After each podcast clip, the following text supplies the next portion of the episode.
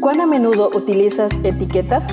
En la actualidad, el concepto etiqueta ha ganado un espacio significativo en todas las áreas de la vida. Las utilizamos para identificar, clasificar o valorar. En este día compartimos Etiquetas para reflexionar de la autora Carolina Ramos. 365 reflexiones agrupadas bajo 7 etiquetas. Querido joven, descubramos la etiqueta para hoy. Bienvenido al programa de hoy, querido joven. Encuentros con Jesús es la etiqueta para nuestra reflexión.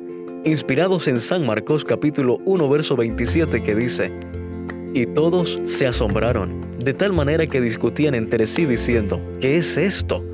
¿Qué nueva doctrina es esta? Que con autoridad manda aún a los espíritus inmundos y le obedecen.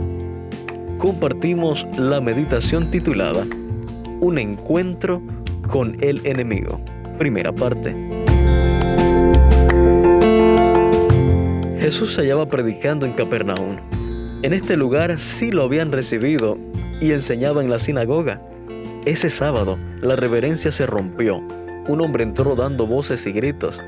Eran unos demonios en realidad que lo habían poseído. El deseo de todas las gentes en la página 221 nos cuenta la causa secreta de la aflicción que había hecho de aquel hombre un espectáculo terrible para sus amigos y una carga para sí mismo, estribaba en su propia vida.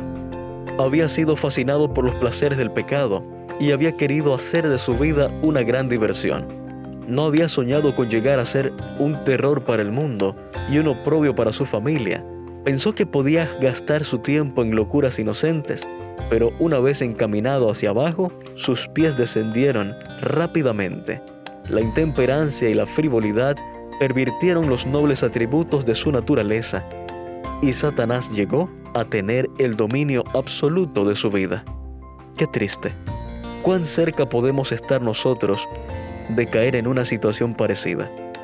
Erróneamente creemos que hay cosas que solo aparecen en la Biblia o en las películas más tétricas, pero el enemigo puede poseernos mucho más fácilmente de lo que imaginamos incluso sin que haya manifestaciones tan ruidosas como las de aquel hombre, se mueve entre nosotros más de lo que pensamos.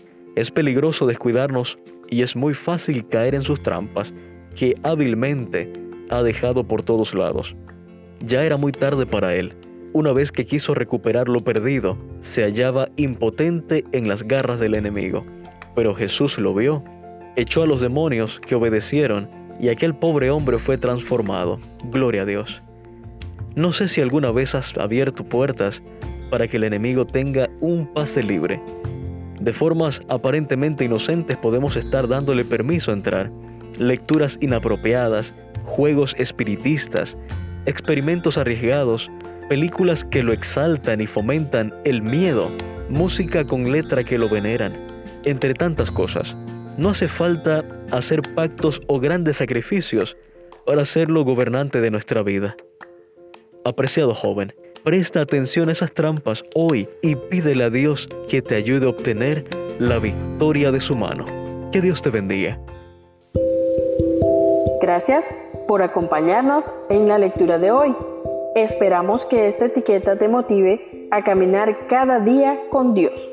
Te esperamos en nuestro próximo programa.